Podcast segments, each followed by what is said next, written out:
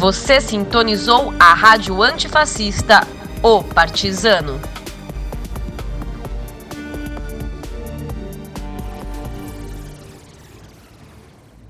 Olá, ouvintes do Partizano. Nas eleições ocorridas em 18 de outubro de 2020, Luiz Arce, o candidato apoiado pelo presidente deposto Evo Morales, obteve 55% dos votos, um triunfo esmagador da esquerda. Em segundo lugar, Carlos Messa ficou com 29% e Luiz Fernando Camacho, da extrema-direita, terminou com apenas 14% do total de votos, após ter liderado o golpe que derrubou Evo Morales no ano passado.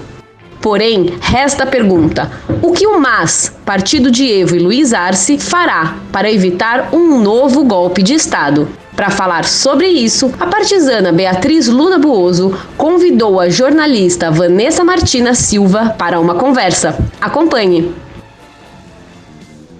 Olá, ouvintes do Partizano. Meu nome é Beatriz e hoje estou aqui com Vanessa Martina Silva.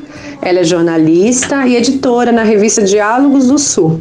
Vamos bater um papo sobre a Bolívia, onde ocorreram as eleições recentemente, com uma vitória esmagadora da esquerda, logo após um ano do golpe contra Evo Morales. Então vamos lá, Vanessa. Na sua opinião, a Bolívia finalmente superou o golpe? Então, ainda é muito cedo para gente, a gente tem uma posição muito demarcada sobre isso, porque o golpe na Bolívia, é, ele passou pelas Forças Armadas, né? Teve o apoio da polícia, teve apoio dos setores da extrema-direita de Santa Cruz, porque o Fernando Camacho, ele não era um candidato democrático, né? Um candidato ok, como o Mesa, por exemplo. O Mesa prontamente reconheceu a derrota e né, e se colocou à disposição ali para fazer esse processo democrático. Mas o Fernando Camacho não, então ele está tentando desconhecer o resultado eleitoral, está falando em fraude, então eles ainda estão tentando manter é, um clima quente, um clima aquecido. É, e outra coisa, né? Todo o avanço que a Bolívia teve em 14 anos de gestão do MAS, em termos principalmente econômicos, eles foram colocados por terra agora com, com esse período do, da Janine Anes, um ano né, de governo dela. E isso vai ser muito difícil de recuperar. Então, é, a Bolívia, de fato, em, começa um período democrático. Mas falar que ela derrotou o golpe assim, ela, ela conseguiu fazer um processo democrático transparente, limpo e que teve ali o apoio do principal opositor. Porém, agora a gente tem que observar muito atentamente como esses setores que articularam esse golpe vão se comportar e como é, Luiz Arce vai conseguir sair aí dessa sinuca, é uma, é uma sinuca de bico, né, que foi colocado pela, foi colocada pela direita, sobretudo na questão econômica. E assim, foi muito rápido, né? Foi menos. É, as eleições aconteceram uh, menos de um ano depois do golpe, né? E foi fundamental, assim, o, o projeto, a atuação dos movimentos sociais e do MAS, né? Como que, como que você como que você descreve essa atuação deles durante esse um ano, esse período de golpe e durante as eleições também. Esse é o ponto mais interessante e importante também, assim, desde a minha avaliação. Por quê? Porque na Bolívia, os movimentos sociais, eles são muito atuantes. Então, mesmo com a presidência do MAS, os movimentos sociais, eles não deixaram de atuar, eles não deixaram de até contestar o governo Evo Morales quando eles achavam que deveriam, né, que o governo estava indo por um caminho que não era o que eles gostariam. Então, é, com o governo de Janine criou-se uma nova coesão desses movimentos. Então, mesmo os que estavam contra o Evo Morales, por N motivos, eles se uniram contra o governo da Janine. Porque era, era uma. Primeiro que, mesmo também os que apoiaram no primeiro momento a renúncia do Evo Morales, logo depois, ao ver é, o caráter do governo da Janine Anes, eles se reorganizaram e, e deram ali uma mudança de rota, mudança de rumo. Então, se colocaram muito contra esse governo. Então, nós tivemos ali é, greve geral para pedir as eleições. Essas eleições elas foram adiadas três vezes, porque a Janine Anes, ela, ela deveria ter ficado no governo por três meses, um mandato tampão, e convocado novas eleições. Não foi o que aconteceu. Então foi adiado, depois falou-se da questão da Covid para adiar novamente, e aí, mediante uma greve geral é, muito bem articulada, então o governo é pressionado e obrigado a fazer ali, a, a convocar as eleições. Então, esses movimentos se articularam, se reagruparam em torno da figura de Luiz Arce. Por quê? Porque era isso, pandemia, ou era... Ô, Vanessa, a pandemia também escancarou isso também, né? Acho que para mesmo quem era contra o Evo, acho que a pandemia então, escancarou bem essa política, né? Da Giannini tem ali um componente ainda mais agravante nessa questão da pandemia, que é o seguinte: muitas denúncias é, de corrupção, de desvio de respiradores e de, de insumos para tratar de, de, de doentes da Covid-19. E lembremos, a Bolívia é entre os países mais pobres do continente inteiro, né? Então, aqui na América do Sul, ela tá provavelmente, ela sempre rivaliza ali com o Paraguai para ver qual que é o mais, o mais empobrecido, mas é, primeiro ou segundo país mais pobre aqui do, da América do Sul. Então, isso num país com, com essa gravidade, a Covid foi muito é, brutal, né? E aí você ter essas denúncias de compra, de desvio de recursos para compra de respiradores, foi muito pesado para o governo Reines também. Então, foi um fator fundamental. E a gente vê que é, é, o tema da Covid ele tem sido central em todas as eleições, né? Está sendo importante nos Estados Unidos, é importante aqui nas eleições municipais do Brasil e também foi importante lá. E, mas teve, é, teve esse, esse papel muito relevante a, a corrupção em torno, o que é bem absurdo, né? A corrupção em torno do tema da, da, da Covid. E aí, também a falta de preparo né, do governo. Era um governo que não tinha. Primeiro, não tinha respaldo da sociedade, porque ele foi eleito, e segundo, que também não tinha uma articulação. É, que não conseguiu, é, foi um governo que não conseguiu fazer nenhuma gestão. Então, tampouco conseguiu dar respostas coerentes para essa, essa questão da Covid-19. Basicamente, deixou os bolivianos ali para morrer é, né, numa situação bastante deplorável. Muitos bolivianos ficaram doentes e também tem uma questão do sistema de saúde, né, que é precário. Então, assim, muitos bolivianos ficaram doentes. E eles se tratavam em casa, em casa, sabe? Então, é, é gravíssimo, porque também a Covid, ela deixa sequelas. Então, essas pessoas continuam com dificuldade de respirar. Muitos que moram em El Alto, que é uma localização em La Paz, tem La Paz, que é a capital, que fica numa região um pouco mais baixa, e El Alto é o, um platô, assim, no alto de uma da cordilheira. É, ali você tem uma, uma questão do ar rarefeito, né? E essas pessoas que tiveram Covid, elas têm uma dificuldade, elas continuam por algum período com dificuldade de respirar. Então, imagina o impacto disso naquele contexto em que o ar já é mais, que você já tem uma, uma questão de, de respiratória mais complexa, sabe? Então, assim, é gravíssimo.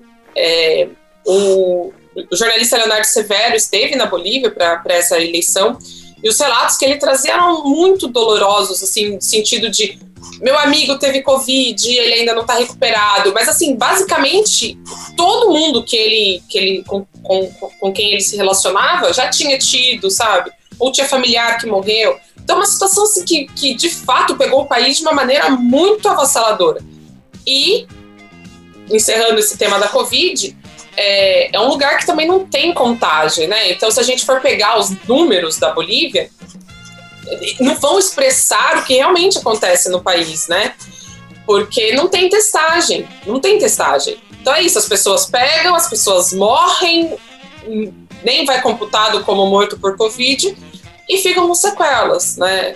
Mas se tratando geralmente em casa, com medicina natural, enfim, muito complicado é. foi isso lá. E agora com, com a o que, que podemos esperar, assim? Gostaria de saber se ele Você acha que ele continuará a política do Evo? E se ele irá conseguir tirar a, é, a Bolívia dessa crise que, que vive hoje, essa crise econômica, essa crise sanitária? O que, que a gente pode esperar? É, bom, vamos por parte aqui. Se ele vai continuar o, o legado do governo Evo. Sim. O Luiz Arce, ele está com o, o Evo Morales desde o começo do governo Evo Morales, né? Então, ele é responsável pela política econômica. Foi fundamental, isso também é importante de dizer, que assim, o movimento ao socialismo, que é o partido é, do Arce, do Evo, ele não é um partido político como a gente entende o partido político aqui no Brasil, que é uma estrutura mais centralizada, em que você tem dirigentes, mas é, é coeso, né? O partido político tende a ser mais coeso, apesar das, das correntes que pode ter dentro dele. O MAS é uma, é uma formação de movimentos sociais e populares. Então, é muito mais complexo. E eles preservam também uma questão da, da cosmologia indígena que é mais horizontal, as decisões são mais horizontais. Então, para chegar ao nome do Lúcio Arce, assim como para chegar ao nome do Evo Morales na eleição de 2019, 2018, 2018, para chegar a esses nomes, foram feitas reuniões, avaliações e votações dentro desses movimentos sociais. Então, foi basicamente esses movimentos que escolheram esse nome. O nome do Lúcio ele surge justamente por conta da economia. A economia da Bolívia, que era uma das que mais crescia no continente, ali em torno de 5, 6% ao ano, um crescimento muito sustentável nesse, durante esse período de Lúcio Evo, vamos chamar assim, é, é, a economia basicamente despencou, foi destruída nesse período de um ano.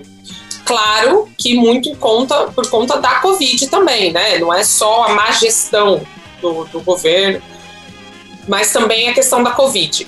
É, então, tudo sinaliza, todos os indícios hoje sinalizam que sim, o, o Arce ele vai seguir por esse caminho desenvolvimentista, de soberania sobre os recursos energéticos do país. A Bolívia tem muitos recursos energéticos, o Brasil compra gás do país. E também hoje tem a questão do lítio, que é muito central. Então o lítio ele tem essa política e, e isso a gente pode esperar essa continuidade nesse sentido. Outra coisa muito interessante dessa dessa fórmula aí que deu certo, que o, que o Arce vem trazendo, é uma questão do fortalecimento da economia, o que a gente poderia chamar aqui de uma economia informal. Porque como a população da Bolívia é majoritariamente indígena, em torno ali de 60%, você tem muitas trocas, você tem ali é, venda de produtos naturais, então as pessoas trazem é, das plantações, enfim, vendem nas ruas. E esse comércio ele é muito importante porque ele, dinami é, ele, ele dá uma di dinâmica importante para a economia do país. E, e, isso vai ser novamente estimulado, né? Então, esse processo vai ser novamente estimulado, vai, vai ter esse fortalecimento. Então, por esse ponto de vista, a gente pode esperar sim uma continuidade. Porém, algo que a gente.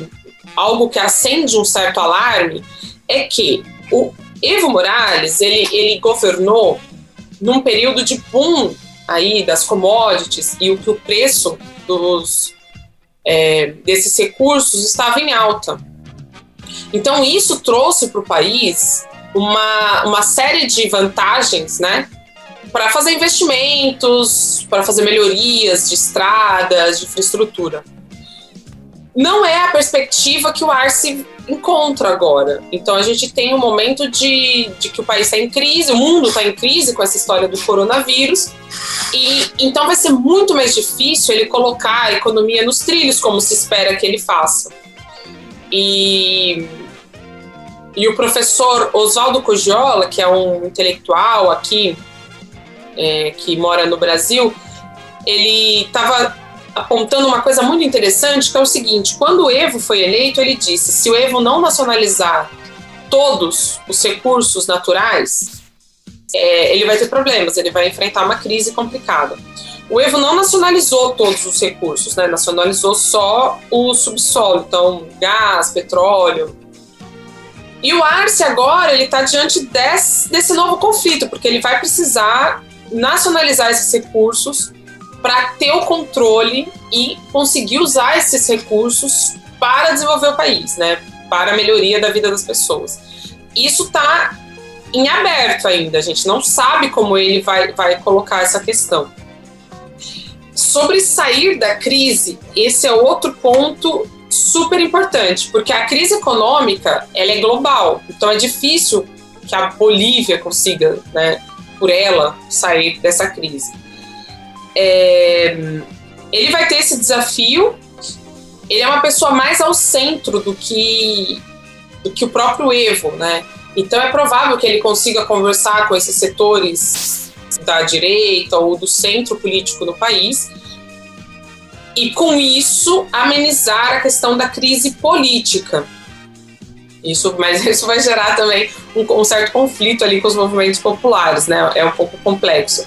É, agora, quanto à crise econômica, de fato é muito mais grave, porque as medidas que ele precisaria tomar ou precisará tomar de nacionalização total do lítio, é, de industrialização do lítio, essas políticas vão ser muito criticadas dentro do país pelos setores da mídia que são super contra, né, essa essa esse tipo de postura. E ele vai ter muita dificuldade. Agora, é, precisa, precisa, é, como um governo como o dele, que foi eleito com uma margem muito ampliada de votos, começa a sua gestão, geralmente com apoio popular muito grande, com muita força, esses primeiros momentos do governo dele vão ser decisivos. Se ele tomar é, essas decisões importantes logo no começo, a gente pode sim ter uma perspectiva de que o país consiga se reestruturar economicamente. Mas se ele tiver alguma, alguma espécie de vacilo ou de tentar compor ali para não desagradar essa, esses setores conservadores, esses setores da direita do país, aí provavelmente ele vai ter muito mais dificuldades para conseguir sair é, dessa crise. É, é, é, uma situação um pouco delicada da, da Bolívia, não é tão. Eu não consigo dizer para você, vai sim, porque são muitos fatores e o governo ainda não começou de fato, né? Então, são um pouco de especulações que a gente tem neste momento. É, e na, na entrevista do, do Evo para o Ópera, essa questão da. Ele falou muito, né, da conciliação com empresários, com esses setores foi meio decepcionante ouvir, ouvir isso, né? Vamos ver é, como será com a Arce, né? Então, isso é, é, super complicado, né? Porque quando você tem um, um governo que chega ao poder por uma frente popular tão ampliada como é o caso agora do Lúcio Arce, a gente tende a esperar que ele vá fazer avanços para esses setores, os setores Sim. populares. Agora, quando a pessoa chega no poder, ela é levada por uma série de pressões que às vezes ela tem que compor com, com esses setores da oligarquia, da mídia, e não, e não responde aos movimentos populares. Por isso que a crise política da Bolívia ela não é de fácil, fácil resolução. Porque apesar desse respaldo dele, se ele tivesse vacilo no começo, esses setores populares que estão com ele hoje vão se voltar contra ele e vão fazer protestos contra ele, porque na, é, é, isso, assim, a Bolívia é muito efervescente em termos de, de movimentação popular. Desde 2003, que a gente vê isso só num ascendente, essa mobilização ela não, não para. Então, a disputa interna no país ela é muito complexa, porque ela passa por. E mesmo os movimentos populares, movimentos sociais, eles não têm também os mesmos interesses, né? São interesses diversos. A gente lembra da marcha do Tipinix, que é, é um parque que tem na Bolívia e que o Evo queria construir uma estrada. E ali você tinha movimentos indígenas que queriam a estrada e movimentos que não queriam a estrada. Então é muito complexo. Mas, de qualquer forma, o que dá para já ter uma ideia é que esses movimentos vão continuar pressionando sim. E aí vai caber ao, ao Lúcio ver qual o caminho que ele vai dar. Eu acho mas isso é uma, é uma especulação, assim, com base nesse, nessas observações, eu acho que ele vai que ele vai avançar aí, principalmente sobre a questão do lítio, que é algo que ele está trabalhando já há muito tempo, essa questão é, do lítio, da industrialização do lítio, e é algo que pode dar muitos recursos para a Bolívia. Se ele de fato avançar nisso, porque isso gerou muitos conflitos, inclusive é, fatores que determinaram ali a, o avanço do golpe. Se ele conseguir agora, nesse primeiro momento, avançar nessa questão do lítio, é provável que ele tenha um governo um pouco mais tranquilo. Mas se ele não avançar nisso, é, por pressões, vai ser mais delicado para ele e não vai ser tão fácil, não. Vanessa, sobre o período pré-golpe, esse processo todo do golpe, onde que você acha que os movimentos populares na Bolívia, onde eles erraram? Essa é uma pergunta bem complexa.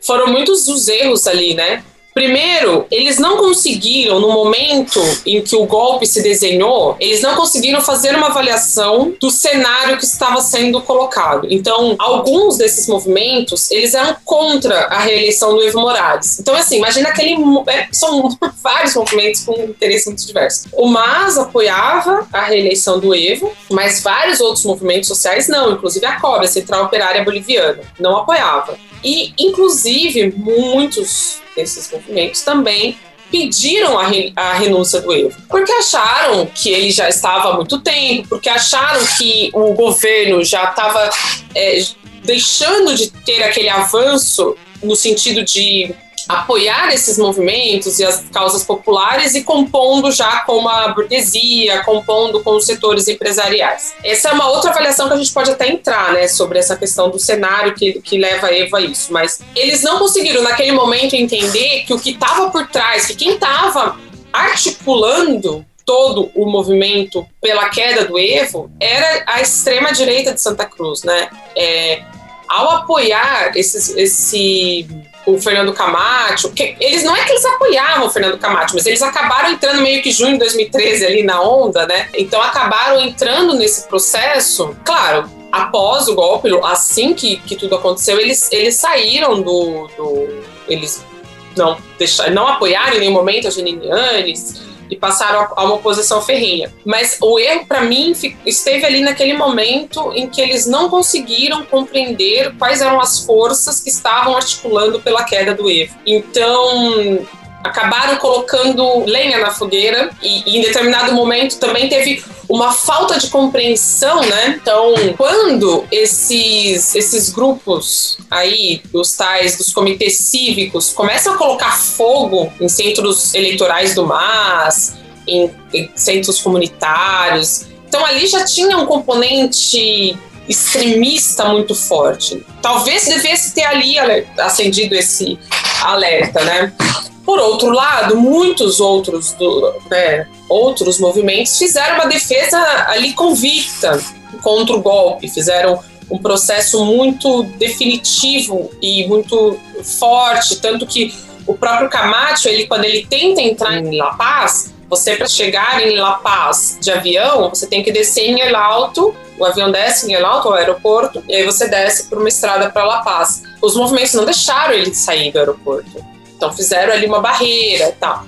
Mas acho que foram duas vezes que ele tentou e não conseguiu, e conseguiu na terceira. E aí foi o que a gente viu. Então, é, eu acho que é isso. Teve esse erro, um pouco desse erro de avaliação naquele momento do que estava em jogo é, no país, do que estava, de quem estava coordenando esse golpe, né? Que, quais eram as forças por trás dele? Não era, não era algo pró movimentos populares, né? O que viria depois não era nada favorável a esses movimentos, ainda que o governo Evo Morales tenha tido vários problemas com relação a respostas equivocadas que deu em determinados momentos para esses setores. E quanto ao Evo? Vanessa? Como que, como que podemos entender a postura dele durante todo esse processo? Como que a esquerda boliviana vê o Evo hoje? Eu acho que o Evo Morales é uma das figuras mais interessantes que surgiram na política latino-americana. Dizer que é do século XXI, eu acho que é muito pouco. Eu acho que é uma das figuras mais interessantes da Bolívia da política latino-americana, da história latino-americana. Porque ele sai do Chapare, que é uma região de clima mais tropical, até parecido com o do Brasil, onde ele era um líder cocaleiro, então uma pessoa que não tinha ali os níveis de instrução, mas que tinha um enraizamento popular muito forte por essa liderança sindical que ele exercia. E essa pessoa, filha dos movimentos populares, filha das, da, das, das mobilizações ali da Guerra da Água, consegue chegar à presidência. O primeiro líder indígena na presidência da Bolívia, um país de maioria indígena. Se a gente compara a Bolívia com o Peru, que basicamente é um país, é o mesmo país que foi dividido aí arbitrariamente, mas é, é o mesmo país, né? O Equador, enfim, essa região é basicamente o mesmo país, mas com fronteiras arbitrárias. O Peru não viveu um processo nem minimamente parecido com o da Bolívia, nem minimamente parecido. O, e o Peru vive uma crise política também profunda. Então, Evo Morales, ele é um pouco essa redenção desse povo boliviano, um povo que vinha lutando já há muitos anos, desde meados do século XX, né, 1950, com a Revolução Boliviana, que esses movimentos eles estão numa ascensão e aí o Evo é, o, é quando tem ali o, o cume desse, desse, desse movimento, né? O auge desse movimento social. Uma vez no poder, eu acho que assim tem muitas críticas que podem ser feitas ao Evo Morales, mas eu quero fazer uma avaliação positiva do Evo. Eu acho que internamente tem muitos, muitas questões que podem ser colocadas, inclusive essa que a gente falava sobre equívocos ao responder determinadas demandas para determinados movimentos, mas isso são problemas muito locais e que se a gente se foca neles, a gente perde o contexto geral da situação. É óbvio que um governo erra, que um governo se equivoca, dá, toma direções contrárias às vezes aos interesses que o colocaram lá. Agora, o que o Evo conseguiu fazer? Primeiro, ele conseguiu dar dignidade para a maior parte da população do país. 60% da população do país era vista como inferior, mas assim, inferior mesmo, inferior do, de, de, de serem xingados na rua. O que a gente viu com o golpe, aquilo era a situação, não vou dizer corriqueira, que eu acho que seria um exagero da minha parte, mas aquilo era a situação que estava dada como normal no país. Então, toda a humilhação que a senadora Arce sofreu, Patrícia Arce sofreu, quando, quando teve o golpe, que ela foi, teve cabelo raspado, que ela foi pintada, pichada, toda então, tudo aquilo era uma situação de eles não são humanos como nós. Então, a gente pode barbarizar essas, essas pessoas. Com Evo, isso muda. Você, você cria é, essa dignidade dessa população. Você valoriza não só a cultura, a questão cultural, mas você valoriza também a, a própria economia que gira em torno dessas pessoas, como eu falava. A economia informal na Bolívia é super importante porque ela que permite que, mesmo com a oscilação do capital internacional, de commodity, não sei o quê, a economia não, não, não balance. Porque ela está estruturada em questões muito sólidas, que é troca. Eu tenho essa garrafa e vou trocar por outra coisa. Então, o dinheiro, quando ele, como ele está baseado em, em elementos concretos, você não tem a, a, especulação, óbvio que atinge ali, né, mas a economia não, não, não, balança, sabe? Então você teve ali um ganho de poder aquisitivo, aquisitivo muito importante para essas massas é, trabalhadoras indígenas. É, você tem também uma questão, outra questão simbólica importantíssima, que além de ele estar lá, ele colocou os povos indígenas dentro do governo, dentro do Congresso.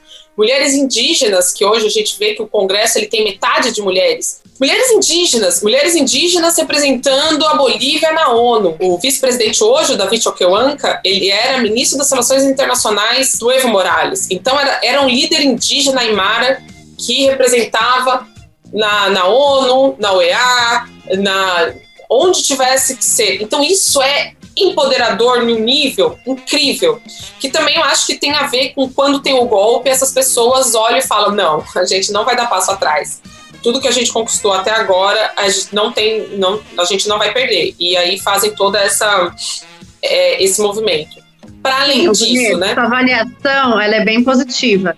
Mas eu gostaria de saber, assim, perante o golpe. Ah, claro! Dele. Achei que era o erro mais geral. Tá. Não, Qual a postura ótimo. dele no golpe, tá. Isso com relação ao golpe, ele estava fragilizado, muito, ele estava bem fragilizado por conta da, da questão da reeleição. Ele foi reeleito, viu-se que, que a UEA manipulou completamente o resultado, né, de dizer que, que a, os votos. É como a gente está vendo agora nos Estados Unidos, né? O Trump quer que pare a contagem. Então é isso, os setores golpistas também queriam que parasse a contagem, porque os votos que chegam no interior do país são 90% pró-Evo, os votos das regiões é, agrícolas. Então, é, mas ali tinha uma certa fragilidade por conta de alguns movimentos estarem contra a reeleição dele e ele não conseguiu naquele momento ter uma postura assertiva, né? Assim, de, de não conseguiu responder de uma maneira assertiva por, por todos esses fatores. Quando ele vai volta para o Chapare, se esconde lá, né? Ele ficou um período escondido no Chapare, meio que fazendo uma resistência tentando fazer uma resistência, mas ele não conseguiu. Ele viu que ele não ia conseguir fazer essa, essa resistência dentro do país e era uma situação muito delicada porque havia mortos, né? Então havia essa agressão de queima de casa, sequestro de parentes, então muito era muito foi muito agressivo e ele decide deixar o país é, eu acho que foi uma, uma, não só eu acho acho que se comprovou né que foi uma decisão correta naquele momento talvez as pessoas tivessem uma opinião de que não foi correto da parte dele sair do país mas hoje eu acho que a avaliação é essa. Foi, foi muito correto da parte dele ter feito isso. Até o fato de ter dado um passo atrás é, salvou algumas vidas, né? Porque imagina, a gente pode imaginar a carnificina que teria sido se eles tivessem tentado fazer uma resistência sem armas, sem condição e diante da brutal agressividade que vinha esse movimento aí dos cívicos. Então ele vai para o exílio e do exílio ele continua coordenando a política dentro da Bolívia. Então eu acho que isso também foi importante. Quando ele vai para o México ele estava muito distante, mas quando ele consegue voltar para a Argentina, a Argentina é do lado da Bolívia, né? Então a fronteira ali é bem aberta. Ele, ele conta no livro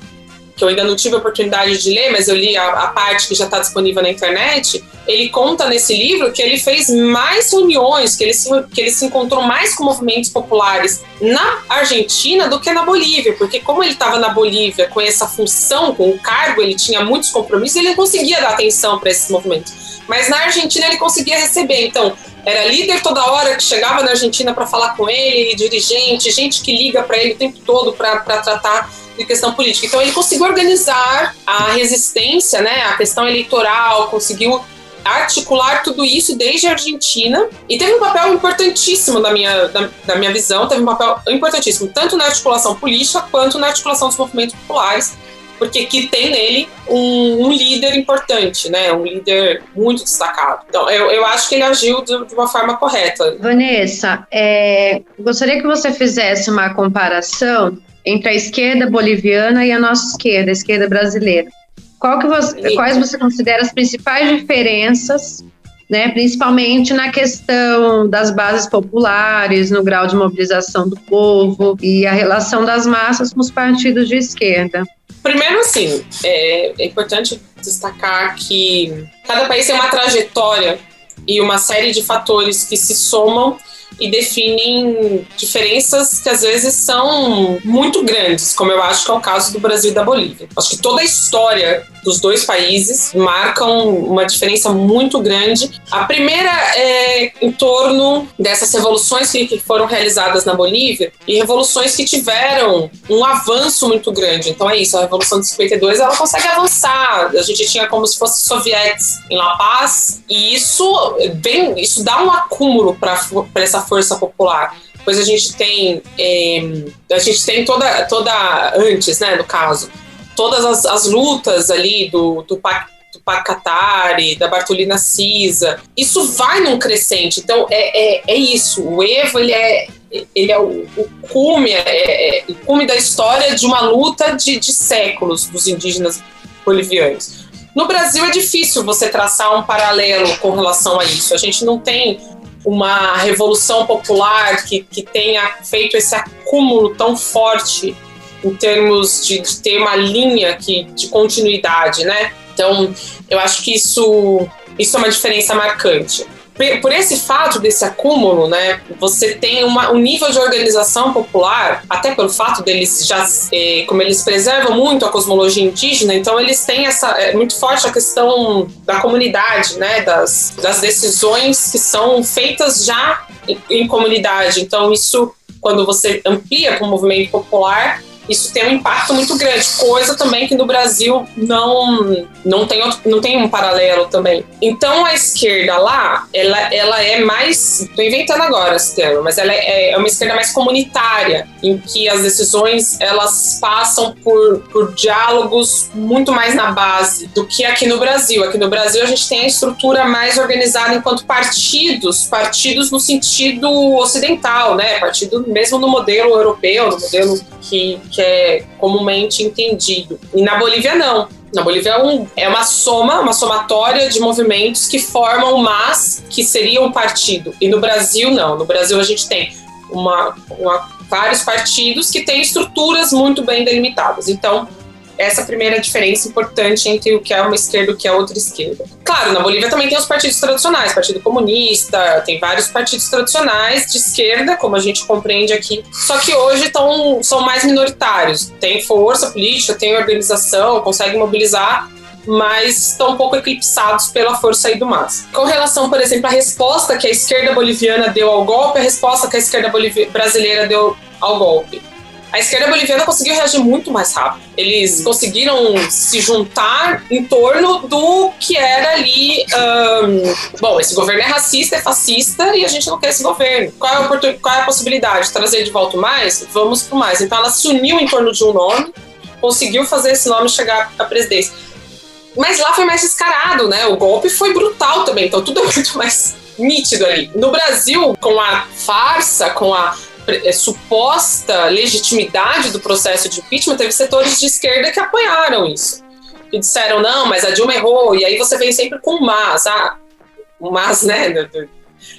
Mas a Dilma errou, mas ela traiu, mas não sei o quê. Então, isso aí dividiu a base de reação, né, a capacidade de reação da esquerda brasileira, que não conseguiu até agora se rearticular e se organizar contra o golpe, porque o golpe da Dilma acontece em 16 e a gente está vendo o resultado até agora em 20, né? Então já tem quatro anos aí de, desse processo, agora muito mais escancarado e muito mais brutal com o governo Bolsonaro. Mas é difícil, a gente pensa em 2022, ainda não temos a, o, o alicerce, as bases do que vai ser a resposta da esquerda diante desse cenário.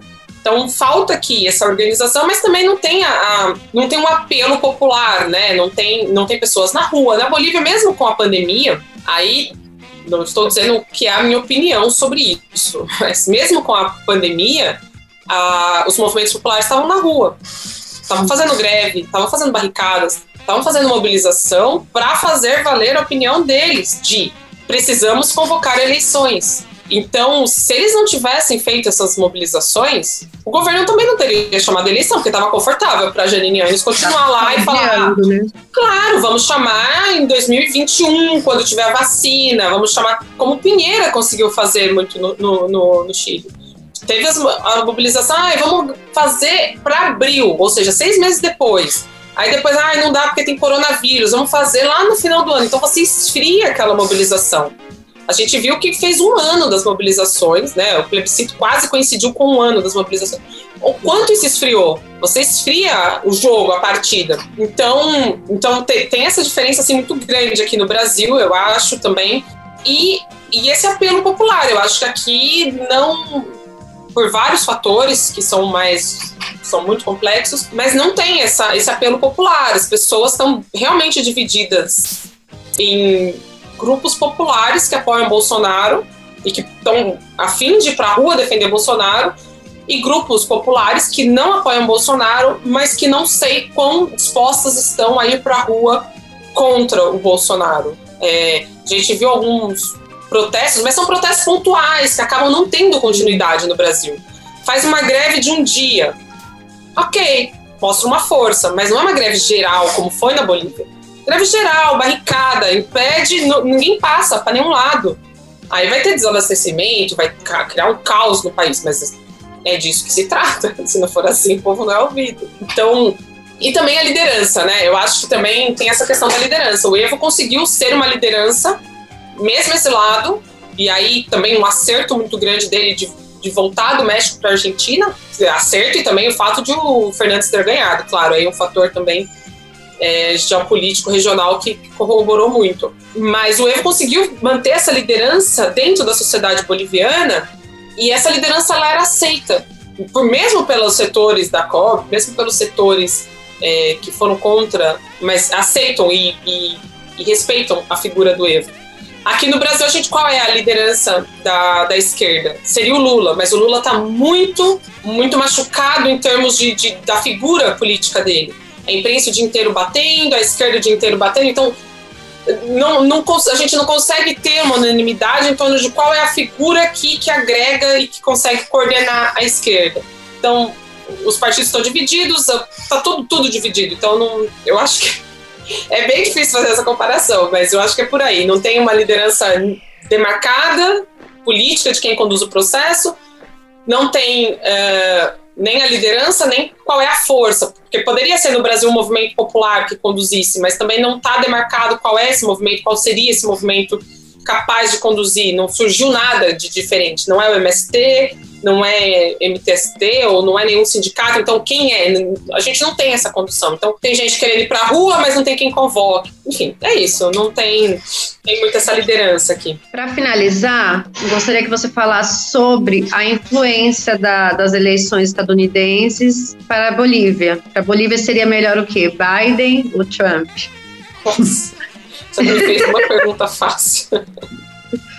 É polêmica a minha posição mas eu acho o seguinte, vamos lá, vou tentar organizar isso. A minha, a minha opinião sobre, a, fazendo uma análise geopolítica aqui, sobre a situação da América Latina em geral com relação a, a Trump e Biden. Eu acho que não só para a Bolívia, mas eu acho que para a região é pior um governo Biden. Por quê? Porque o Trump, primeiro que a gente já conhece, e já. Claro que no Brasil é complicado porque tem o Bolsonaro, mas vamos falar da região em geral. O Trump a gente já conhece. Então, por exemplo, ele fez falas muito agressivas com relação à Venezuela, aumentou as sanções econômicas, tem pressionado e fala muito. Mas ele não invadiu a Venezuela. Ele não conseguiu dar golpe na Venezuela. O Guaidó é uma piada completa. Ele é um presidente autoproclamado que é reconhecido por vários países, mas que não tem eficiência nenhuma, que não manda no país, não faz absolutamente nada. Então, mesmo para a Bolívia, tudo bem, o golpe de Estado acontece sob o, a presidência de Donald Trump.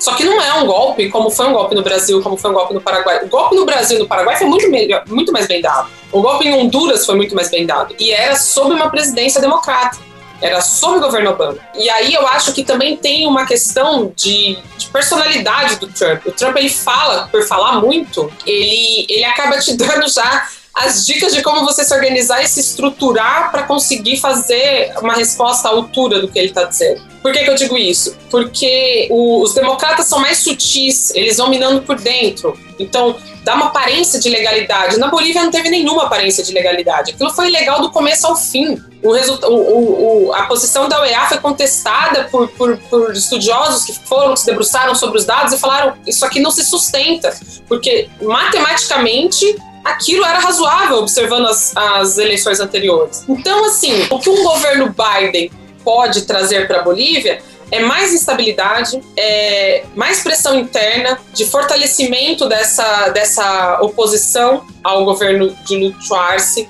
tanto uma oposição moderada via Carlos Mesa, quanto, e, e, o que nos causa até mais preocupação, a oposição do Fernando Camacho, que é essa galera alucinada de Santa Cruz, dos comitês cívicos, que, que é essa turma racista, fascista, absurdamente agressiva. Porque eles vão injetando dinheiro, então, eles vão falando: ah, precisamos acabar com o narcotráfico na Bolívia. Quem não é a favor de acabar com o narcotráfico? As pessoas são a favor. Então vamos dar dinheiro para a DEA, para ir lá na Bolívia e, e, fazer ações. E aí, se o Lúcio, porventura, cair numa dessa, pronto. Com esse dinheiro da DEA, eles vão fomentar ali a, a, a oposição, fomentar todo o processo de desestabilização. Coisa que o Trump tem mais dificuldade, porque a gente tem uma oposição já quase natural ao que o Trump faz ou fala, porque ele é verborrágico, ele é agressivo. Então, se o Trump fala que vai mandar a ideia lá, você já fala, meu, isso aí é, sabe, assim. Então, com, com essa cara mais faceira dos democratas, eles são muito piores, eles são mais destrutivos. O que os democratas fizeram na Líbia, na Líbia não pode ser esquecido. E a América Latina, é, apesar de muitas avaliações aí que a gente vê nos meios de comunicação tradicionais, Globo News, etc. Ah, porque a América Latina não está hoje nas prioridades dos Estados Unidos. Isso é uma mentira. A América Latina nunca deixou de estar nas prioridades dos Estados Unidos. Não é à toa que nós somos o quintal dos Estados Unidos, o pátio traseiro dos Estados Unidos. Então, tudo que acontece aqui, eles estão muito interessados. E os democratas, obviamente, é, vão ter atitudes aí que são super preocupantes e são preocupantes para a Bolívia, com certeza, nesse sentido de desestabilização, mas são muito mais preocupantes para a Venezuela, porque ali é, pode ser que eles não façam uma intervenção militar armada, mas eles podem fazer outras ações desestabilizadoras muito mais bem sucedidas do, do que as que foram tentadas até agora na gestão de Trump, com Guaidó e etc. É, infelizmente, eu acho que o Trump é menos pior do que o Biden para a região. Uhum. Eu compartilho da tua opinião. Apesar de toda a simbologia horrível, de tudo que ele representa. Ah, é. Horrível. Mas, inclusive porque ele tem muita, muita oposição dentro dos Estados Unidos, e isso é ótimo.